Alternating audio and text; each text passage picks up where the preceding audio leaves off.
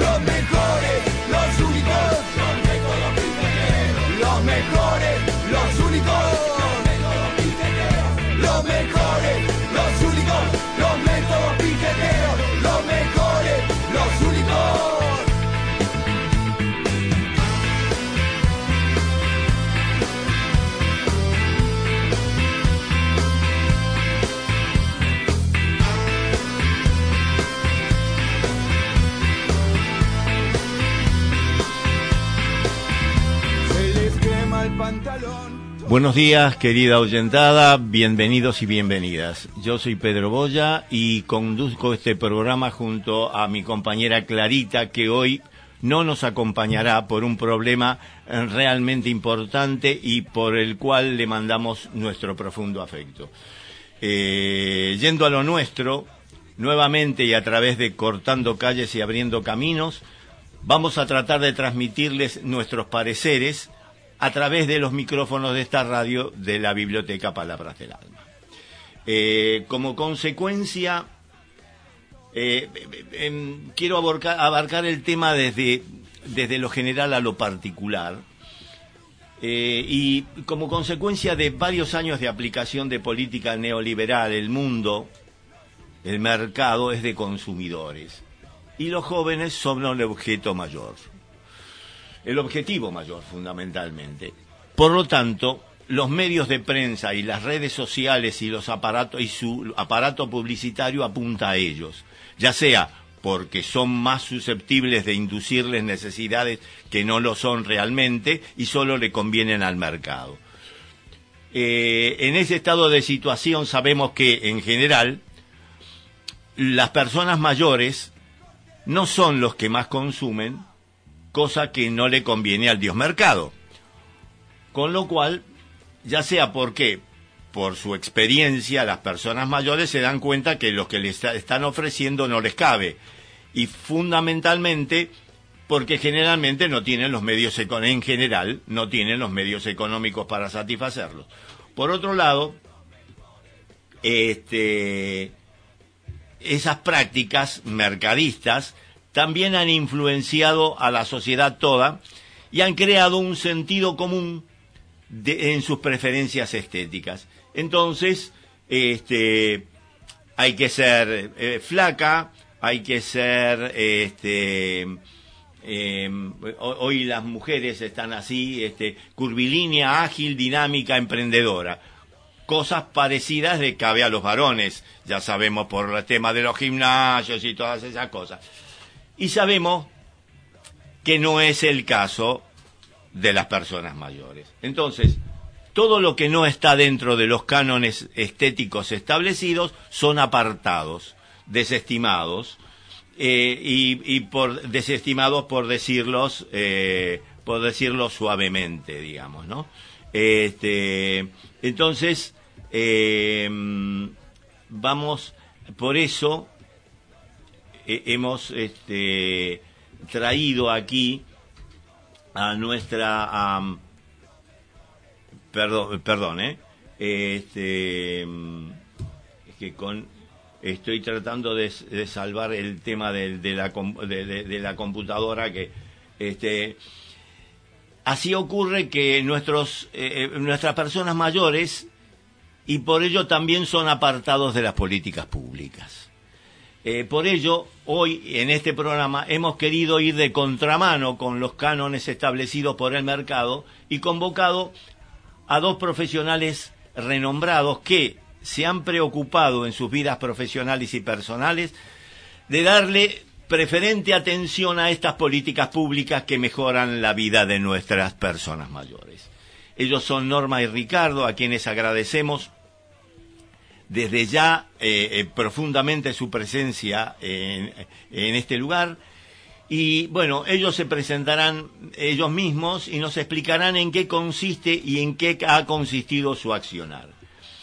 Antes de eso, no quiero dejar de comentar que todo lo que tratarán ellos y lo que explicarán en este corto tiempo del que disponemos, disponemos solamente de una hora, este, lo han plasmado en un proyecto integral que ya ha sido ponderado y recibido y recibido los avales suficientes como en todos los ámbitos, ya sea privados o gubernamentales, y que, por su extensión, no sería imposible, no sería posible exagerar, este, expresarlos en este momento. Sin embargo, si hubiese algún interés en profundizar en su conocimiento, podríamos dedicar algún otro programa para ello. Eh, vamos sin más a escucharlos y enriquecernos con sus propuestas. Bueno, eh, no sé quién quiere empezar, Ricardo, Norma, él, Ricardo. Bueno, ante todo, muchas gracias por la invitación. Vamos a tratar de conversar un poco y que el público lo escuche este, para tomar conciencia de la importancia que tienen las personas mayores en la historia de nuestro país. ¿no? Eh, las personas mayores son la- aquellas personas que con su experiencia y su antigüedad son los que eh, llevan adelante la- el conocimiento y llevan adelante el, el manejo de las cosas que se hacen cotidianamente y que a veces los más jóvenes no tienen en cuenta. Eh, yo creo que tenemos una, una deuda con las personas mayores, ¿no? Porque históricamente se los marginaba, se los aislaba, porque en un mundo ultracapitalista, entre comillas, las personas mayores no producen. Los chicos tampoco producen, pero como van a producir en algún momento, entonces se los tiene en O, o el o- o forman el ejército de reserva marxista que hemos hablado muchas veces, ¿no? Exactamente, exactamente. Entonces, yo siempre digo que las personas mayores son dignas no solo por lo que fueron cuando estaban en actividad, sino por lo que son el testigo más válido de la transmisión de los valores que hacen a la vida de un pueblo. Valores políticos, religiosos, este, eh, universitarios, de todo tipo. Y aislarlos, aislarlos, es hacer un corte horizontal en la memoria del pueblo. Claro. Un pueblo sin memoria es un pueblo más fácil de ser manejado por intereses internos y externos. Y sí. Por eso me parece que debemos de tener en cuenta cuando nos dicen cuidado porque esta cosa yo ya la viví, ¿no es cierto? Y es de claro, tal manera. Claro, lo que pasa es que bueno, esto, esto, esta pertenencia eh, nos da identidad. eh, y una de las de los preceptos del neoliberalismo fue la deshistorización de la Obvio, cosa, con lo cual eh, con lo cual los adultos mayores la historia que ellos no pueden contar hoy no sirve porque no está dentro de las líneas del neoliberalismo eh, consumista, el, el famoso Dios mercado, digamos. Sí, sí, ¿No? por supuesto. Bueno, eh, esta es la idea, ¿no? Que la memoria, porque los pueblos a veces tienen momentos en que pierden un poco la historia, ¿no? Ejé, Y la la memoria. memoria. Entonces es importante que tengamos buena memoria y acordémonos de quién es quién Exacto. y qué hizo en la historia del país. Bueno, la idea que nuestra es a- haber hecho un plan gerontológico nacional que contempla este, todos los parámetros de la vida de una persona mayor, digamos, de la parte jurídica, eh, la parte de, eh, eh, de- de justamente los deberes y los derechos que tienen, después la parte de la salud física, la parte de la salud mental, la parte social, este, la parte de la recreación y el tiempo libre, la de la participación, la, la- la arquitectónica, ¿no? A veces las barreras este, que se ponen Sí, para- sí, sí. con dificultades para las personas, este, ¿no? Barreras arquitectónicas se llaman. Nosotros ya no las llamamos barreras arquitectónicas, las llamamos barreras discriminadoras. Porque Claro, todo el mundo sabe cómo tiene que construir ahora y si no lo hacen es porque no le Eh, importa porque no le importa. ni, o- ni un discapacitado ni una persona mayor. Exacto, Obviamente. eh, ¿no? Exacto, no están preparadas las cosas para, para esto y a veces esta discriminación también se nota en la arquitectura. Exactamente. Eh, eh, eh, entonces, eh, eh, si no, eh, veámoslo en la arquitectura normal. Este, la gente, los jóvenes planean casas de dos o tres niveles de, de pisos o cosas por el estilo, no pensando en que algún día van a ser mayores y van a tener dificultades para bajar las escaleras. Bueno, justamente, justamente, una cosa que es muy importante, hay personas, no todas, pero hay una gran cantidad de personas que demuestran tener un rechazo hacia las personas mayores. Claro. En realidad, estas personas no es que lo hacen por maldad, en realidad estas personas no tienen el rechazo a la persona mayor, tienen rechazo a su propia vejez. En Sí, realidad sí, están sí, mirando, están pensando. están mirando un, un, un espejo en donde ellos van a ser dentro de unos años y no quieren ni pensar en Sí, eso. sí, vos- Este eh, es el tema. ese es tu égido, eh, Norma, ¿no? Bueno, eh, me presento. Mi nombre es Norma, soy psicóloga y me he especializado en el abordaje de la problemática que presenta la gente como yo, más vieja. Nosotros Acá entre los tres. Acá este, se tocaron temas sumamente importantes. Pedro habló de políticas públicas. Políticas públicas implica necesariamente no solo conocer la temática de la vejez, sino el dinero que hará falta invertir para esas políticas públicas. Para saber ese dinero que se va a invertir, tenemos que saber primero qué es, eh, cuál es el lugar de nosotros en la sociedad. Claro. ¿Qué papel desarrollamos? Porque si a, a nuestra sociedad no le interesamos los viejos, entonces las políticas públicas van a ser deficitarias, Sí, por sí, un sí. lado. Por el otro lado, este, muy cierto lo que se acaba de decir respecto de el corte transversal que se hace en la memoria, porque nosotros podemos, no por lo que nos dicen los distintos autores, sino por haberlo vivido, podemos decir cómo fueron las cosas. Nosotros podemos leer qué pasó en el 55. Yo les puedo contar cómo veía y cómo me impresionaba de pequeña las bombas tiradas desde los aviones en la Plaza de Mayo, porque vivíamos en un edificio donde podía verlo, o donde delante de la puerta de mi casa pasaban los soldados, los soldaditos, este cuerpo a tierra. Entonces nosotros somos, como dice Ricardo, la memoria, pero la memoria tal cual la La memoria vivida, vívida. La memoria vivida. Ahora, acá se señala también las distintas eh, características del envejecimiento, que tiene características físicas, hay ciertas... eh, hay ciertas habilidades que perdemos y eso no lo consideran los gerontólogos un problema, una enfermedad. Se nos disminuye la vista, se nos disminuye el gusto, se nos disminuye el olfato y es normal que eso ocurra. Claro, eso claro. no es una enfermedad.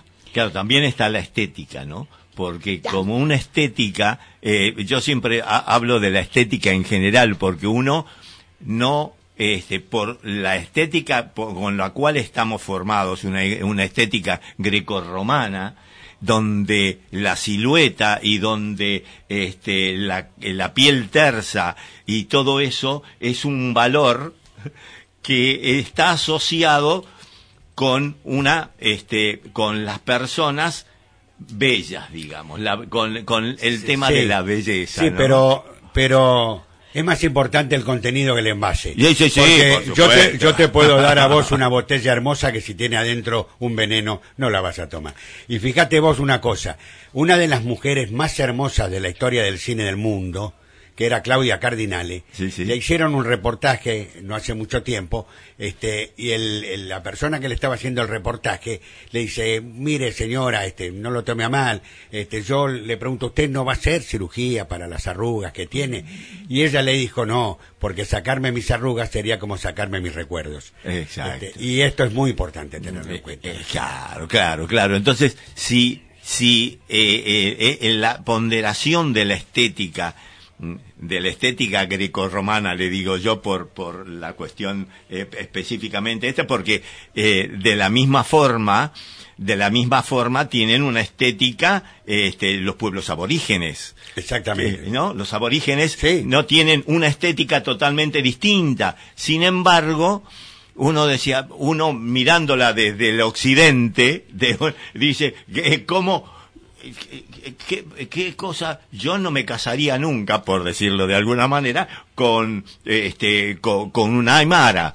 Pero, sin embargo, ellos tienen su propia estética y, y es tan buena como la nuestra. Nada más que para nosotros, en un mundo consumidor que consume, y lo- basta ver las propagandas, basta ver las propagandas que todas están orientadas a la consumición de los jóvenes, eh, esto no sirve, eh, es descartable. Tenés que ser rubio de ojos celeste, pedir medir un metro ochenta y tener 25 Eh, además, años. y además, Claro. y además músculos, Sí, cosa sí, que no Bueno, bueno, hay una cosa que es importante. Bueno, yo eh, no lo dije, pero yo soy médico, gerontólogo, y estoy en la comisión directiva de la Sociedad Argentina de Gerontología y Geriatría.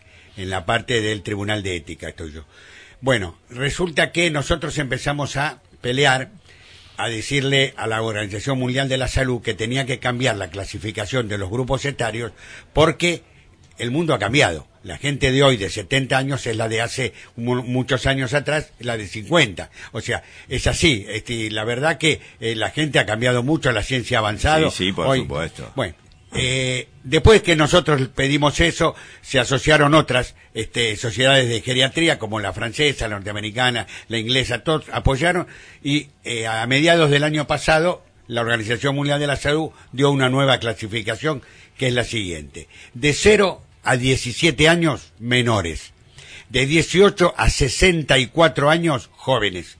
De 65 a 79, mediana edad. De 80 a 100, personas mayores. Y mayores de 100, personas de larga vida. Tengamos en cuenta que hoy en nuestro país, en Argentina, tenemos más de 5.000 personas mayores de 100 años y más de 2 millones y medio mayores de 80 años. En ambos grupos, el 70 o el 80% se manejan solos, tienen, este, son autoválidos. Sí, o sí. sea que esto hay que tenerlo en cuenta, la cosa ha cambiado mucho. Sí, sí, claro. Lo que pasa es que precisamente eh, lo que hablaba Norma hace un ratito, de- de- en, en el sentido de trazar una política pública, tiene que contemplar no solamente eh, eh, el, eh, como vos decías, auto, autoabastecidos, Sí. Autoválidos. Autoválidos. autoválidos, eh, eh, cómo, cómo apoyar esto, cómo prevenir esto, y no solamente desde el punto de vista médico, que digamos, sino desde el punto de vista psicológico y desde el punto de vista de la ocupa- eh, ocupación, eh, di- diversión, esparcimiento y provisión de lugares adecuados como para que se sientan ellos cómodos e integrados. Bueno, pero fíjate, este, la importancia que tiene el haber formado y tratar de que esto pueda llegar a, a- a- a- A concretarse. a concretarse, este, a partir de, bueno, será, supongo que los diputados, los senadores tendrán que discutir esto, un sistema nacional integrado de salud que contempla también un plan gerontológico nacional. Entonces, ¿qué quiere decir esto? La salud es un derecho, y si es un derecho tiene que ser una política de Estado. Si vos sos un señor que tiene mucho dinero y quiere ir a los arcos a hacerse una cámara gama y pagarlo, me parece muy bien, lo podés hacer. Ahora, si vos no tenés dinero, tenés que tener los mismos aparatos, la misma este, atención y los mismos resultados que se tienen cuando se trabaja seriamente en un hospital público. Claro, Entonces, esto claro. es lo que importa, porque no podemos decir, bueno, vos tenés plata, podés vivir, vos no tenés plata, Eh, te vas a morir. claro. No, esto no es así. La salud es un derecho y los derechos son política de Estado, Claro, como la educación, la claro. seguridad, etcétera. habría, etcétera. habría que partir desde ese nivel y después los que quieran más pueden más. Por supuesto. Pero ninguno queda fuera. Exactamente. Lo que pasa es que a mí me parece que esto se vincula íntimamente con lo que yo decía al principio. Se trata de una sociedad que este, no solo desconoce a este grupo etario porque no producimos. Fíjate, se habló de las publicidades. Las publicidades para los viejos está, este, y viejos dicho con respeto, con cariño, como uno llama a su propio padre. Viste, che viejo, vení. Exactamente. Este se trata, decía, de una sociedad mentirosa. ¿Por qué? Fíjate, en el país de las sombras largas, Exacto.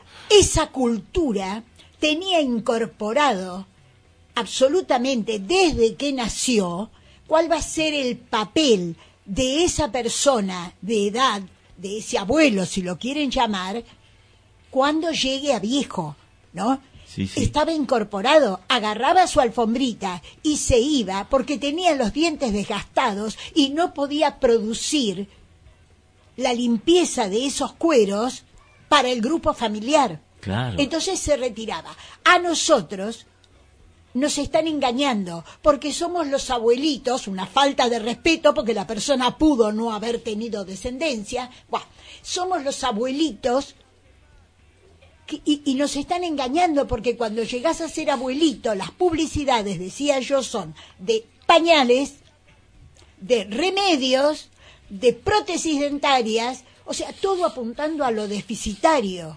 Sí, sí, sí. Cuando en realidad yo creo que hay que tener no uno, mil proyectos dentro de la zona donde uno vive para poder recrearse, instruirse, hacer aquello que no pudo. No todo el mundo no fue a una escolaridad primaria porque no quiso, porque tenía que trabajar, sino porque además las condiciones del entorno eran muy deficitarias. Vos tenías que cruzar a lo mejor un día de lluvia, de frío, de 40 grados, un campo, campo traviesa para ir a la única escuelita que había.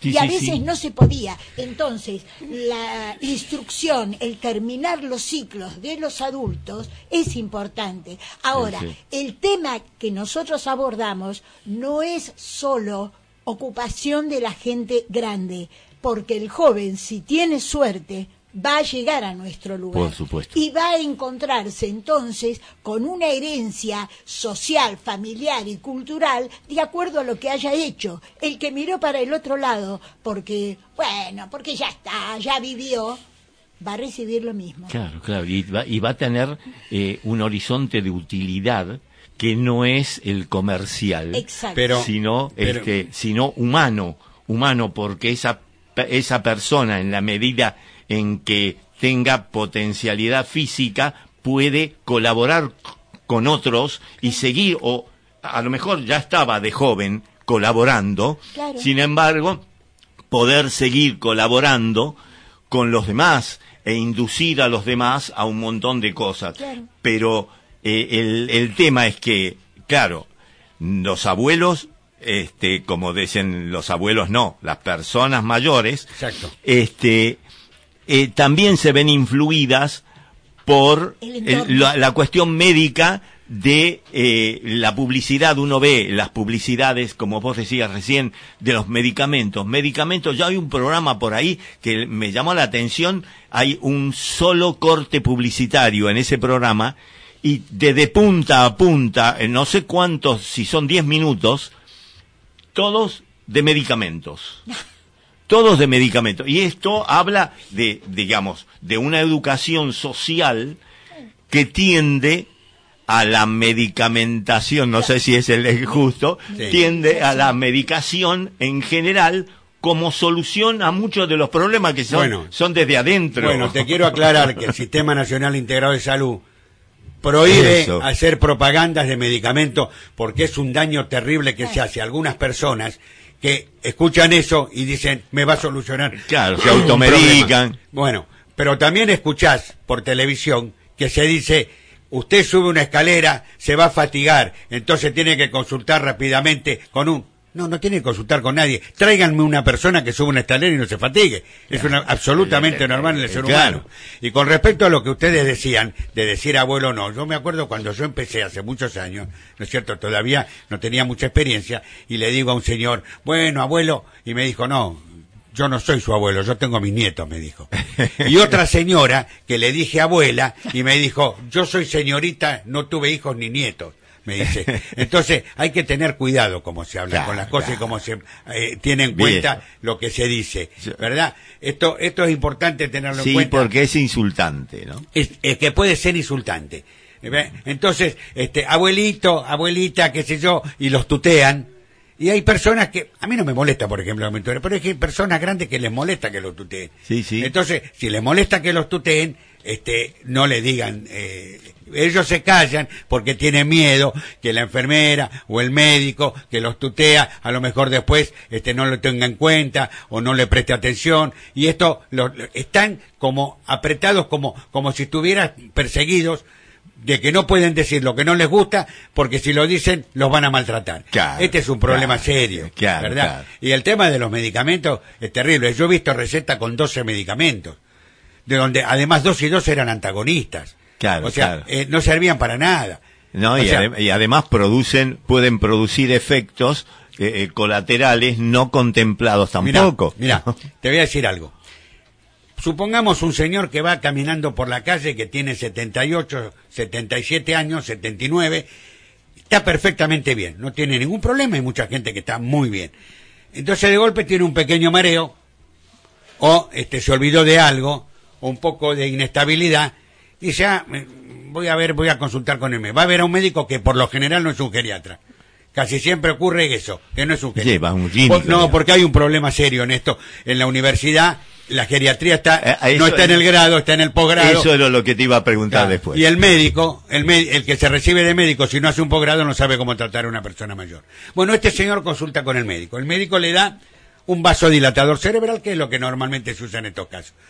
¿Qué pasa? Hay algunos vasodilatadores cerebrales que actúan sobre unas enzimas cerebrales que se llaman, este, eh, que son, que son complicadas, ¿no es cierto? Y que tienen el problema de producir, este, que la persona no pueda dormir, insomnio. Entonces, va y le dice al doctor, mire, lo que usted me dio me, me funcionó muy bien, no me mareo, pero tengo, se llaman aminas despertadoras, pero yo para no dar mucho término técnico. Sí, sí. Este, y yo, este, lo que pasa ahora no puedo dormir. La lógica sería que el médico, si fuera geriatra, le diría, le voy a cambiar el medicamento. No, Claro. le dice, le voy a agregar un medicamento para que usted pueda dormir. Claro. Entonces después, este, la persona dice, mire doctor, ¿sabe qué pasa? El, el sueño lo tengo, pero ahora tengo mucha tos y le agrego un medicamento para la tos, que después le hace doler la panza, le agrego un medicamento. Resulta que este señor que estaba lo más bien y no tenía ningún problema, en, en el primer mes el hombre ya estaba tomando 10 medicamentos. Sí. Entonces, esto es grave porque esto actúa sobre el organismo de esta persona y sobre el bolsillo de esta persona. Y hay algo más grave todavía. Porque usted sabe que los chicos aprenden con modelos. Entonces el nietito va a, a saludar al abuelo a la noche cuando se va a dormir y ve que el abuelo tiene un montón de pastillitas sobre la mesa de luz. Hay, hay un conjunto que se llama la pastilla del abuelo. Bueno, a- precisamente por eso lo estoy diciendo. Precisamente porque el chico mañana tiene un problema y va a buscar la pastilla porque dice que estas solucionan los problemas. Y empieza con la pastilla, sigue con la marihuana y termina con la cocaína. Ustedes me dirán, qué exagerado. No.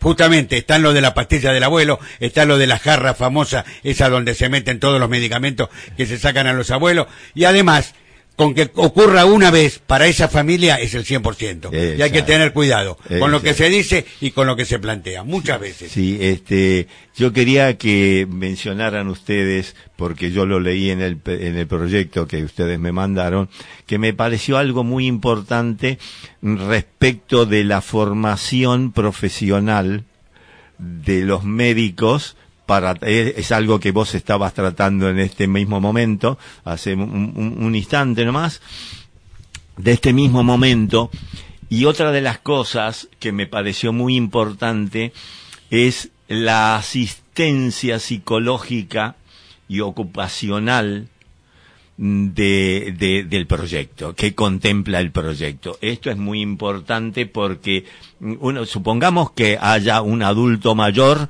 eh, que, que está bien, pero tiene por eh, eh, que ir a un a, a- una institución, digamos lo que hoy llamamos un geriátrico, pero no tiene la atención, le falta, le falta algo eh, a- al tipo, que es una cuestión ocupacional, una, una cuestión terapéutica, psicológica. Pero si esto, algunos, yo no digo que no pueda, que no se dé hoy, yo digo que eh, una política pública debe contemplar necesariamente esto. Es- eh, Eso me gustaría que lo explicaran un poco mejor, digamos. Bueno, como yo lo veo, nosotros eh, después al final te voy a decir el riesgo que corremos los que transmitimos con tanta vehemencia este tipo de cosas y es bandearnos para un lado o para el otro. Ni idealización ni descarte, por un lado, a las personas, al resto de las personas, ¿sí?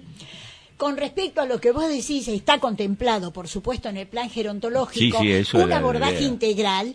Este, y este, eh, debo reconocer que en estas instituciones este, gerontológicas depende de lo que cueste a la familia, Ajá. es lo que te brindan. Exacto. Hay instituciones muy caras donde te brindan todos estos aspectos que vos estás diciendo, Digamos. siempre relativamente. Ahora, yo creo que a menos que la situación lo amerite en forma este, absoluta, la persona debe vivir donde vivió siempre. Claro. ¿Por qué? Sí, cómo no. En una de estas residencias te pueden brindar ayuda psicológica. Ahora, yo me pregunto, alguien que vivió 10, 20, 50, toda su vida en una casa y es sacado de esa casa, ¿ustedes piensan que no hay un registro? Y del Ah, barrio, por de sus amigos, de Y todo eso. claro. Y si hay un registro, ¿ustedes piensan que eso no produce nada en una persona? Sí, señor, produce tristeza, mal llamada, depresión, bla, bla, Mirá. bla. Ah, produce también que el médico que la ve diga, y sí, vamos a darle una pastillita para el ánimo. Para- ¿Cómo va a estar una persona? Supóngase que vive en su casa, ¿sí? Y que ha tenido alguna pérdida de un ser querido. ¿Cómo piensan que va a estar esa persona? Triste, y si no está triste, pasa algo. Mira, No, eh, lo- lo- las patologías más importantes en las personas mayores desde el punto de vista médico se llaman los gigantes de la geriatría. Que son cinco o seis más o menos importantes, tiene que ver este, las escaras, lo que, lo que es las, las caídas, todo eso. Bueno, tienen una sola cosa en común estas patologías, que es el cambio de hábitat. Es cuando se las cambia. Eso trae trastorno siempre. A veces no hay más remedio, porque bueno, la, perte- la persona no puede estar sola en la casa, porque puede prender el gas y no, no acordarse. No acordarse que estaba. Pero si la persona está bien, no hay por qué cambiarla, porque No, no. tiene su barrio, sus amigos, su casa, la, la- el almacén del frente donde compró siempre. Esto, eso es, es- es Claro. absurdo hacer ese cambio. Yo recuerdo, Ricardo eh, y Norma, eh, un- una anécdota que una vez me contó una, una, una chica que tenía la madre que eh, recuerda hace años que los jubilados hacían cola en, en las puertas de los bancos, ¿no? Para ir a cobrar su jubilación. No había cajeros en aquel momento. Estamos hablando, escuchá, Gustavo, porque esto es historia. Este, eh, y lo- los jubilados hacían eh, eh, eh, cola en la puerta de los bancos y este y entonces le decía, pero mamá, le decía a la madre que iba a la cola, le decía, pero mamá, ¿para qué vas allí si este si- eh, si, si lo podés sacar por internet? Le decía, no, ¿y con quién voy a conversar? Claro, claro. claro. Es la socialización. en la cola, la, parte socialización social. claro. que le falta, Claro. porque que están marginados, están marginados generalmente en la familia, donde de repente eh, se, se los pone allí, este, y, y, eh, y en otros casos peores, donde viven solos y no tienen una asistencia eh, eh, importante, eh, digamos. Acá nosotros tenemos el ejemplo la- recién una de las una de las chicas a- aquí en, en, en Pilar hay un, una secretaría de, de mediación y eh, tenemos un- acá forma parte Patricia este es una de las eh, de, las profesionales que atienden esto y había una viejita ella me contó una viejita este mendiga este, en, en Pilar desde hace muchos años. Y ella se acercó, la convenció, no tenía no, jubilación, vivía en una casa con un hijo discapacitado, le, este, le consiguió la jubilación, le consiguió hasta el vecino que le hiciera de tutor. y, y lo, lo internó, lo, lo asistió al hijo discapacitado. O sea, esas personas que son solidarias y tienen la capacidad suficiente como para integrarlo. Ahora la señora está haciendo una vida normal con un y se siente protegida porque tiene un tutor. Nosotros le hemos hecho reportaje aquí al tutor. Este mm, y, tiene esta esta contención que me parece que es lo que hoy no, eh, no está contemplado. Y una política pública como la que ustedes proponen debe tenerlo necesariamente. Claro, Mirá. no debe solo tener, perdón, gente solidaria, sino que debe tener trabajadores capacidad. sociales. Porque es de eso se social, trata, claro. las trabajadoras sociales integradas a los programas y a los proyectos. Mira, Claro. eh, yo estuve muchos años en PAMI, este, Norma también, trabajando. En una época, este, no hace mucho, este, resulta que hay una ley que dice que las, los grandes este, eh, eh, los, eh, lugares donde se hace fútbol, de los clubes de fútbol, este, tienen, eh, pueden a instituciones sin fines de lucro prestarles su, cuando no usan sus lugares. Entonces, este, llevamos gente de PAMI mayor a este, donde estaba la pileta y todo eso en verano. Entonces, hacían un poco de gimnasia en el agua Claro. y después almorzaban y hacían juegos y charlaban. La importancia que tenía la socialización, mucho más importante que lo de la pileta. A fin de año nosotros hicimos, lo tengo grabado, y decía, una de niñas decía, ustedes saben, me saqué una mochila de encima, mis hijos no me reconocen, estoy, me divierto, eh, canto, me Soy muevo". alguien, soy, soy. Otra, otra decía, hablé con mi doctor y tiré la mitad de los medicamentos que tomaba. Estoy fenómena. Claro, la- el hecho de estar, de socializar, de estar, no estar sola en su caso, en su casa sentada sin Claro. hacer nada. Eh, eh, es como filosóficamente ella dice, es. Es. Es. Eh, recuperó su ser. Claro. Recuperó sí. su ser, Y ¿no? bueno, Sí. una de, ¿cómo lo llaman ahora a los que no somos? Hay un, hay un latiguillo que se está usando para la gente que vive en barrios de emergencia, en barrios carenciados, que vive en las mal llamadas villas, que son anónimos, no existen. sí, sí, bueno, Son- claro. No son. Eh, eh, eh, A ver, no son seres humanos, no importa la edad que Bueno, tengan. eso forma parte de la no consideración del otro. Exacto. Claro, Ahora, claro. El otro, Claro, eh, esto viene, vos, vos lo sabés, viene ya de, de- de- del, del, del espejo, ¿no? Claro. De la- entonces, esto de no reconocer al otro. Si yo no puedo reconocer aún mi par, menos voy a reconocer a alguien que es distinto de mí y no estoy acostumbrado. Eh, Es que no tienen en cuenta cosas que son muy importantes. Estas personas que por ahí son de mucho dinero y que miran a los demás de este, con el rabillo del ojo pensando estos negros, este, esa gente va a llegar a vieja. Si tiene suerte, sí. va a llegar a viejo. Y su propia familia la va a meter en una residencia para, porque si él transmitió su pensamiento a sus hijos, sus hijos van a hacer lo mismo que hace él. Cuando él no sirva más, lo meten adentro. Sí, sí, Este- sí. Esto lo hemos visto mil veces. Sí, mil veces. Y, y esto tiene la importancia precisamente de tener en cuenta quién soy y quiénes son los demás. exacto. Ambas cosas tienen que y tener la en cuenta. transmisión de la historia. Vos sabés que en nuestra generación, ahora no tanto, pero en nuestra generación eh, somos una generación de muchos inmigrantes. Esos inmigrantes que sufrieron, hablo por mi, mi caso personal, ¿no? Esos inmigrantes sufrieron la guerra.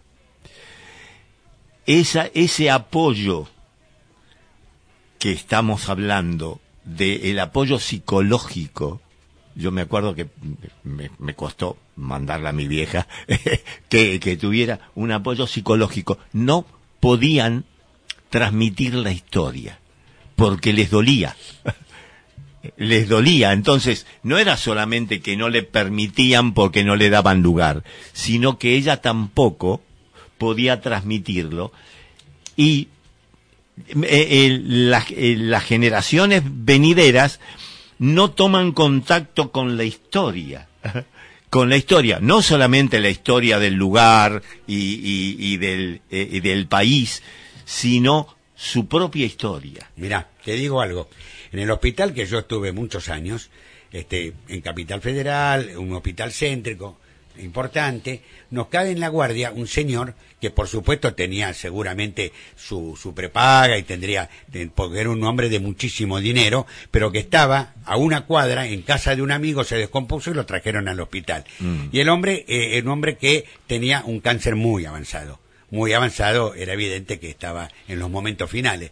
Y en ese, mom- en ese momento el hombre que estaba en, en- en- en- en una camilla, este, nos miraba y nos decía, miren, este, ustedes me tienen que salvar, yo tengo mucha plata, yo puedo pagar cualquier cosa, pero me tienen que salvar, no me tengo que morir porque yo puedo pagar lo que ustedes me digan. Y yo lo miraba con mucha lástima, porque decía, él cree que puede comprar cualquier cosa, y esto no lo puede y la comprar. vida. Y no lo va a poder comprar, por mucho dinero que tenga. Elixir de la vida no existe, Era viejo. tanto su mente, su mente se había ido tan arriba como ser superior que puede comprar cualquier cosa, que no tuvo en cuenta que era un ser humano. Y los seres humanos, a veces no, a veces no, siempre Ah. terminamos muriendo, no, más temprano o más tarde. Era lo que estábamos hablando de recién, recuperar el ser. ¿no? Bueno, esto que ustedes están diciendo, este, me ubica en el lugar donde estamos, eh, que no es una gran urbe.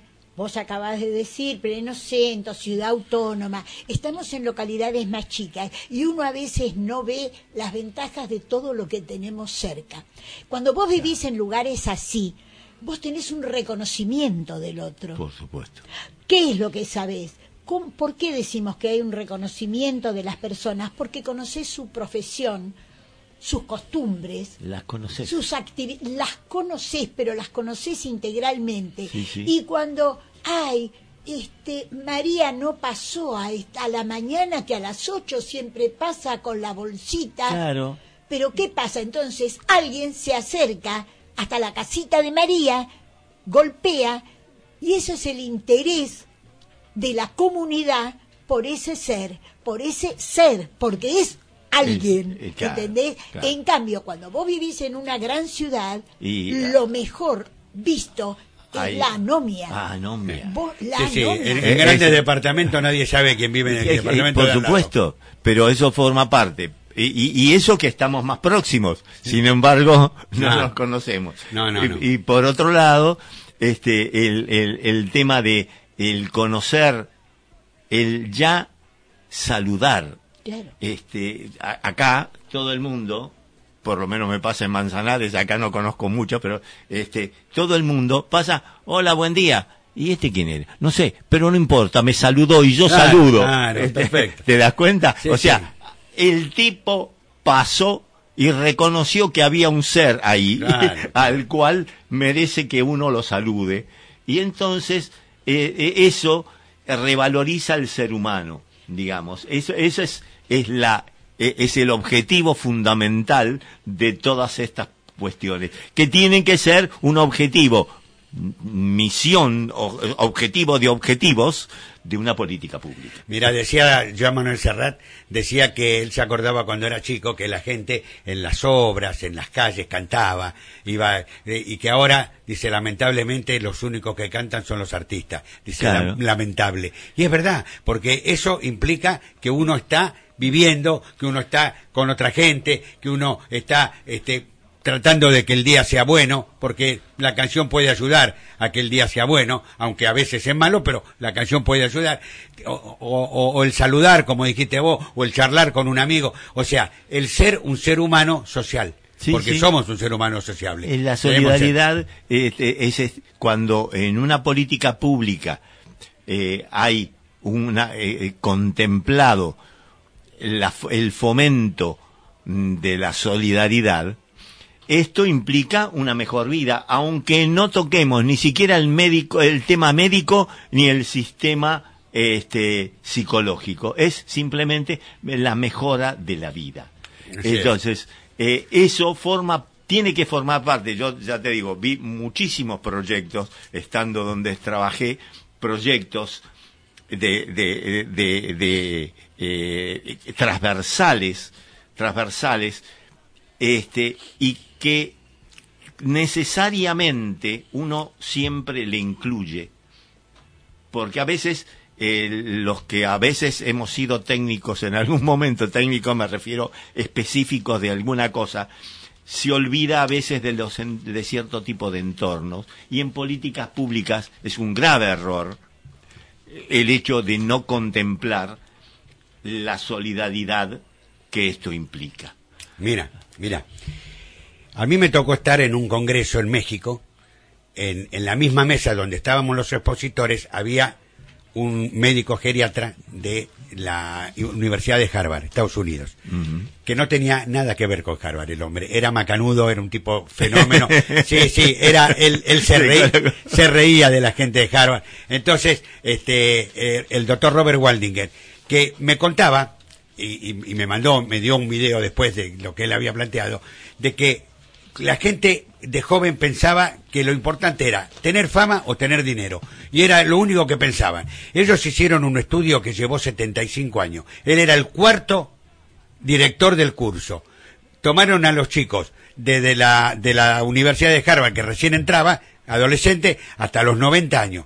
Varios profesionales que fueron terminando, algunos murieron, otros, pero ellos seguían con gente nueva, siguiendo, investigando a esta gente. Y otro sector eran los chicos más pobres de, de, de Boston. ¿No es cierto? Tomaron dos sectores. Bueno, en todos, en todos, lo único que los mantuvo con mejor calidad de vida, con mejor salud y que vivieron más años, se- fueron no los que tuvieron más dinero, no los que tuvieron más fama, sino los que tuvieron mejores comunicaciones con la gente, mejores este, eh, amigos, mejores familias, Relaciones. este, bu- buenas relaciones con todo el mundo, buenas relaciones. Por supuesto que a veces uno discute o no, pero lo importante, por ejemplo, en la pareja, uno puede discutir con la pareja, pero si uno sabe que puede contar con esa persona en un momento difícil, es suficiente. Claro, y bueno, claro. eso mejoraba la salud, pero es que no solo le da una mejor vida social, le da una mejor vida de salud, porque esas Por personas que vivís- tenían eso, tenían mucha mejor salud que Vivís nosotros. alegre, vivís alegre. No en vano había una canción de nuestra época que se llama Fame, and- Fame and Fortune. Bueno. ¿no? Eh, Bueno. de- Farma y Fortuna. Farma y Este- Fortuna, sí, de- de- de- épocas. Mira, está estudiado y se sabe en todo el mundo, ya se sabe, todo, todas los,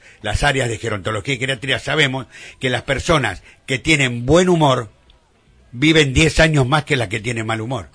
¿Por qué? Porque las que tienen buen humor forman unas pequeñas proteínas en el cerebro que se llaman endorfinas y que producen estado de bienestar. En cambio, las personas de mal humor también producen una sustancia que se llaman cate- catecolaminas que producen estado de malestar. Y si son los caracúlicos que están todo el tiempo mirando ah. para cualquier lado. Eh, eh, la gente, la, la generalidad dice, este es un amargo. Claro, claro, exactamente. Este, así que bueno, este, ya, ya nos acercamos, ¿no? Al, al tiempo.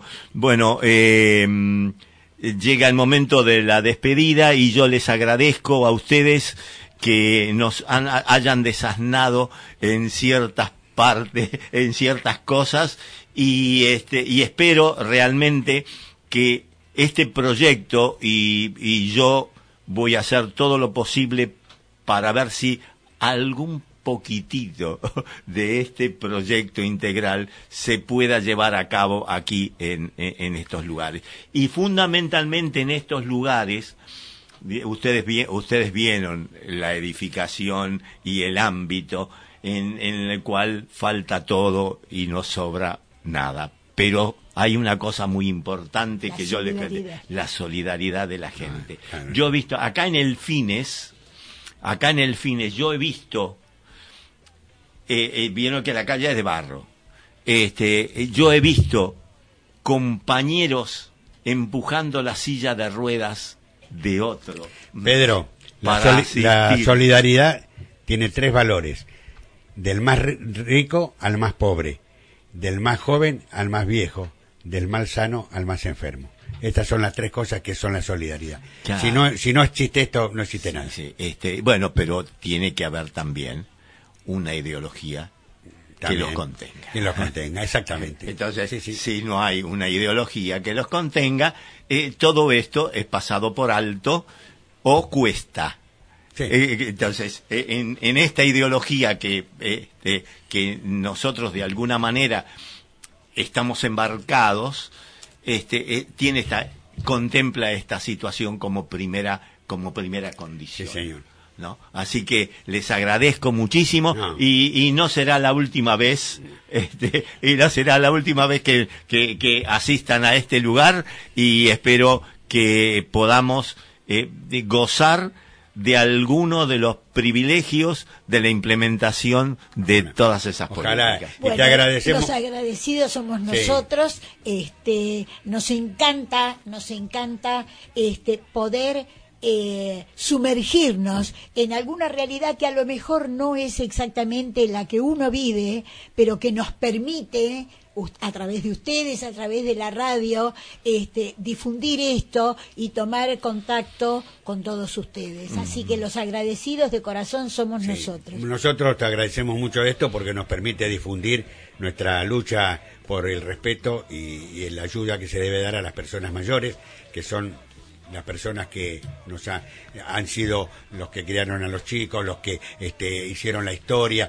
los que eh, fueron mejorando, porque la gente habla de la tecnología, la tecnología que tenemos ahora es otra cosa, estos viejos no la van a entender. ¿Y quiénes creen que crearon esta este, eh, eh, te- tecnología? Esto lo fueron haciendo ellos lentamente, ¿no es cierto? Ah, otros. Una computadora no la hicieron ahora, la, la hicieron hace 100 años alguien que a lo Este, mejor este. hoy tiene Sí, sí, de, 80. de esto, de esto hemos hablado en varios, eh, en varios programas. Y a cualquier edad se puede aprender. este, Siempre se puede aprender. De, de todas esas cosas, pero es importante que todo esto que figura en el proyecto integral este, se pueda llevar a cabo cuanto antes mejor. Esperemos que Claro. sí. Cuanto antes mejor. Esperemos que sí. Así que, bueno, les agradezco nuevamente Gracias y, a vos. y nos vemos. ustedes. Y nos Gracias escucharemos y estaremos en contacto en alguna otra oportunidad para alguna otra ampliación del conocimiento. Muchísimas gracias, Gracias. muchísimas gracias Gustavo.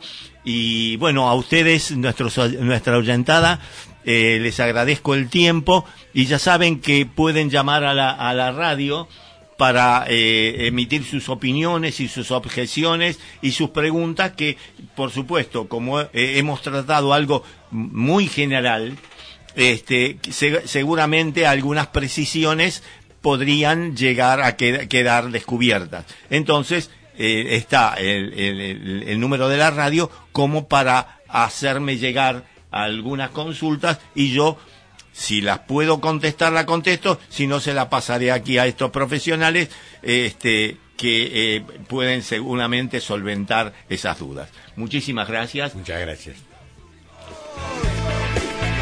Los mejores, los únicos, los mejores.